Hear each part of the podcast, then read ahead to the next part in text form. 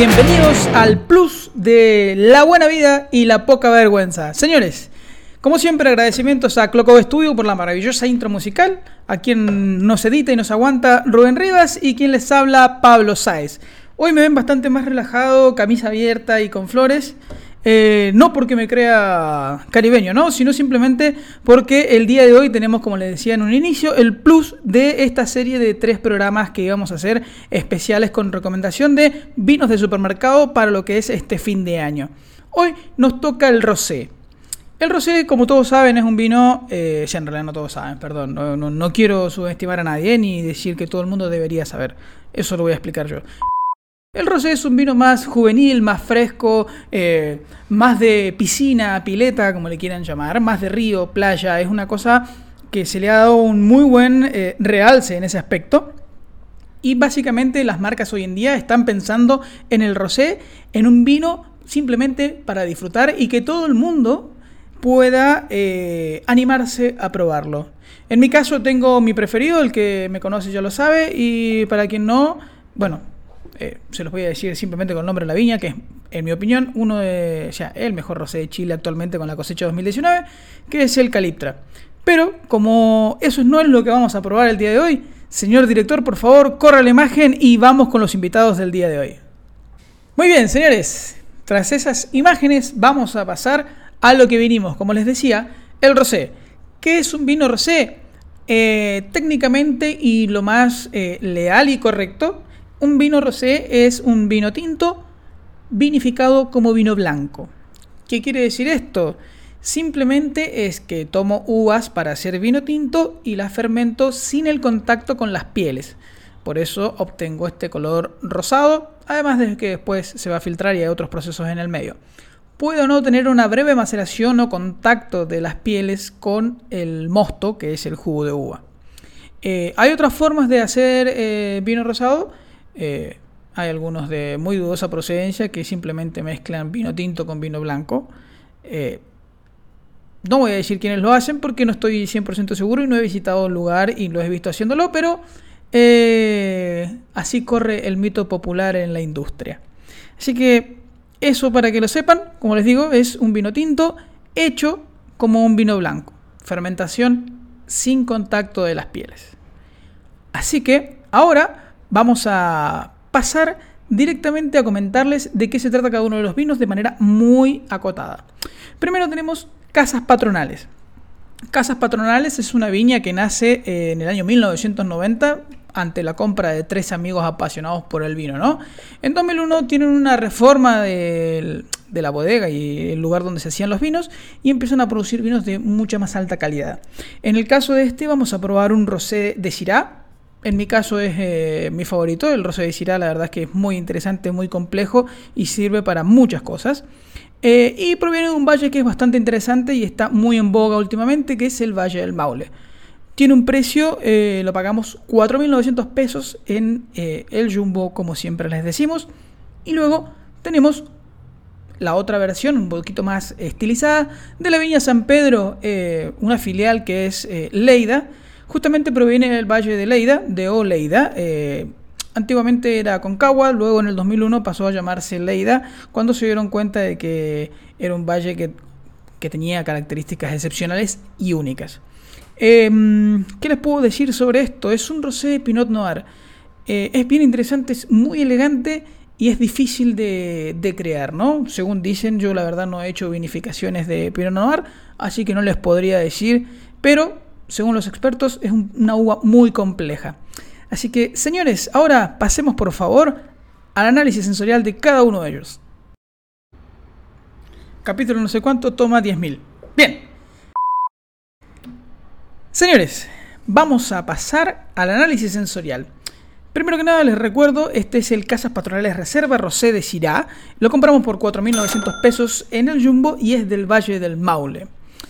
Lo primero que vamos a encontrar en la vista es en el centro un color un rosa muy intenso. El ribete es un rosa pálido, como un salmón o una trucha arcoiris, más o menos por esos colores.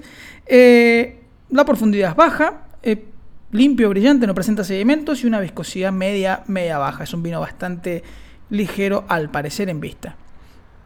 De inmediato vamos a pasar a la primera nariz.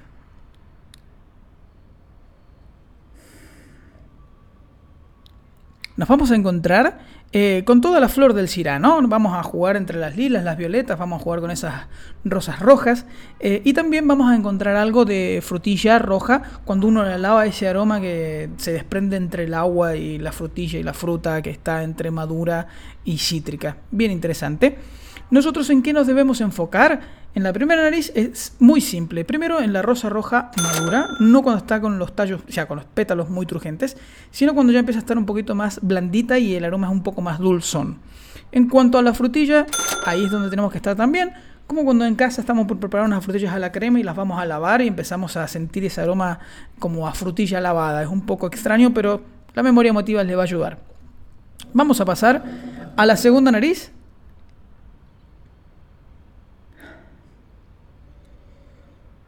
Y acá es donde nos vamos a encontrar eh, con toda la complejidad que les hablaba hoy, que es lo que me gusta particularmente y en lo personal, del rosé de Syrah. Nos vamos a encontrar con esta fruta que va a ir desde las frambuesas, las moras, las ciruelas, las frutillas, eh, las grosellas, va a tener como un poco también de, de berries, ¿no? Y nos vamos a encontrar con algo muy interesante y muy particular, que es algo en lo cual nos debemos concentrar, que es la sandía madura. Como cuando tengo la porción de sandía, ¿no? Arriba de la mesa y está rojita, así que dan ganas de tirarse de cabeza a morder la sandía. Bueno, en eso debemos concentrarnos. Y en el final aparece un toque bien interesante mineral, como a piedra pizarra, que la verdad, como les digo, es bien interesante y viene como a refrescar esa nariz, ¿no? Eh, ¿En qué debemos enfocarnos nosotros? Simplemente en la frambuesa cuando está fresca y madura, como cuando tengo la oportunidad de ir a una feria o a La Vega aquí en Santiago o a algún lugar donde se vendan frutas eh, no, sé si está muy bien dicho naturales, pero sí esa fruta que uno ve que realmente es fruta y no es un congelado ni, ni un proceso demasiado industrial. Y importante también enfocarse en la sandía madura. Creo que esa va a ser una de las más sencillas de encontrar. Vamos a pasar a la parte importante de esto, que es la boca. Permiso.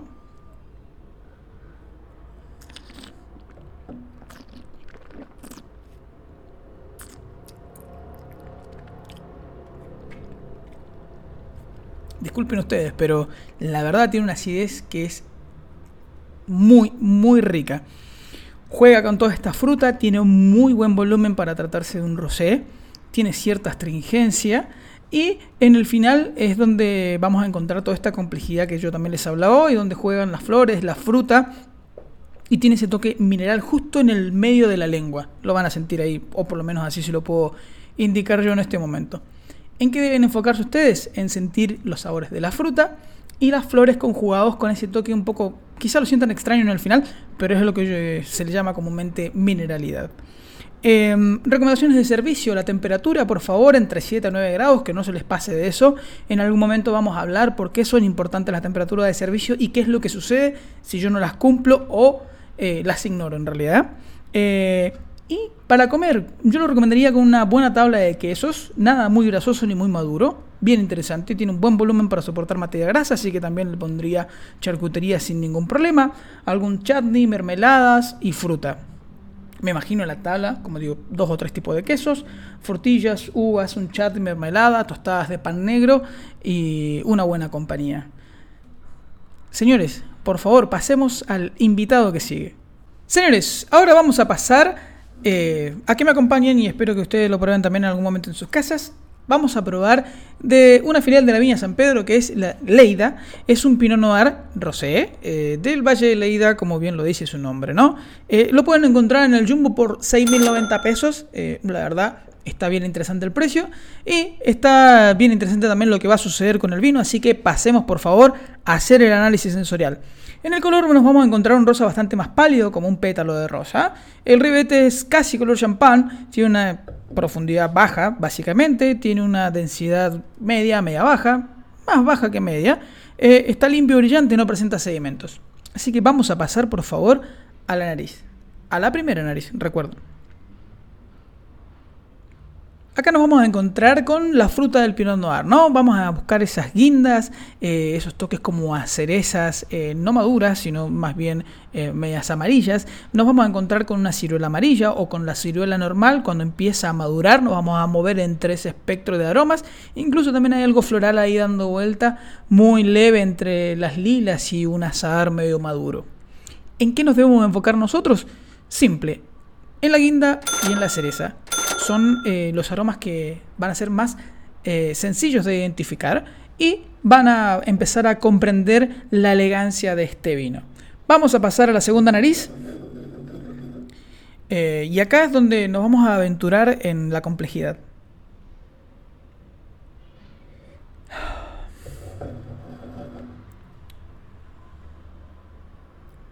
Si tienen la fortuna de probarlo, van a ver que sorprende. ¿Por qué? Porque normalmente uno esperaría de este tipo de vino, ¿no? Que proviene de una uva como el Pinot, que siguiera con la coherencia de la fruta roja. Que si bien está presente ahora, ahora aparecen otros aromas que son bastante más interesantes. Son como a mango, esos toques a maracuyá. Eh, incluso desconcierta un poquito, eh, si lo estuviéramos viendo de una de un lado técnico en cata ciegas nos llevaría quizás a un chardonnay si no viéramos el color, ¿no? Pero es bien interesante después de haber probado esa primera nariz tener ese frescor en la segunda. Eh, también tiene un toque un tanto mineral en el final, ahí dando vueltas en el medio, junto con lo que decía, con la cereza que sentíamos en el primero, pero ahora la vemos un poco más roja que amarilla. ¿En qué deben enfocarse ustedes? En la piel de maracuyá y en la piel de mango. Ahí es donde nos vamos a encontrar con la sorpresa que les decía hoy y van a ver que han ido progresando, ¿no? Espero que nos sigan capítulo a capítulo eh, y vayan progresando y entrenen su nariz porque como todo, se aprende y se entrena. Vamos a pasar a la boca, permiso.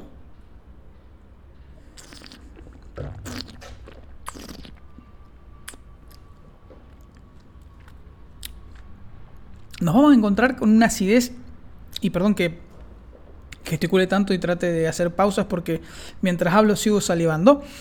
Es bien interesante porque uno esperaría una acidez roja como la que hablábamos hoy, pero no. Juega también en esa acidez, como les decía, de, mango, de maracuyá, es una acidez más amarilla que roja por darle un color. Es muy coherente con eh, la sutileza y la elegancia de la nariz en la boca. Es un vino elegante, tiene sabor, tiene un buen volumen la sensación alcohólica es baja eh, y la astringencia la verdad es muy sutil, no es nada muy alocado ni aventurado. Ahora, la recomendación de servicio, la temperatura, al igual que la anterior, entre 7 a 9 grados, yo no lo dejaría subir más en temperatura, ya que eh, con la elegancia y la delicadeza que tiene va a perderse muchísimo. Eh, y luego para acompañarlo, me imagino unos dos o tres quesos, no más de eso, eh, nada muy graso, eh, quizás alguna mermelada, pero mm, ya empezaría a fallar un poquito el vino. Donde sí nos va a ir muy bien es si lo vamos a tomar, por ejemplo, con un tiradito que no abuse de, ni de lo cítrico ni de lo picante, o simplemente con una, me imagino, típico, una ensalada César de camarones o de salmón, pero sin abusar del el aderezo César. Así que esto, la verdad, por 6.090 pesos es un vino complejo, distinto y es, eh, en nuestra opinión, la mejor opción que pueden encontrar por ese dinero. Señores, si me acompañan ahora, vamos a pasar al cierre del programa y la parte más importante, según nosotros, nuestro querido maridaje sonoro.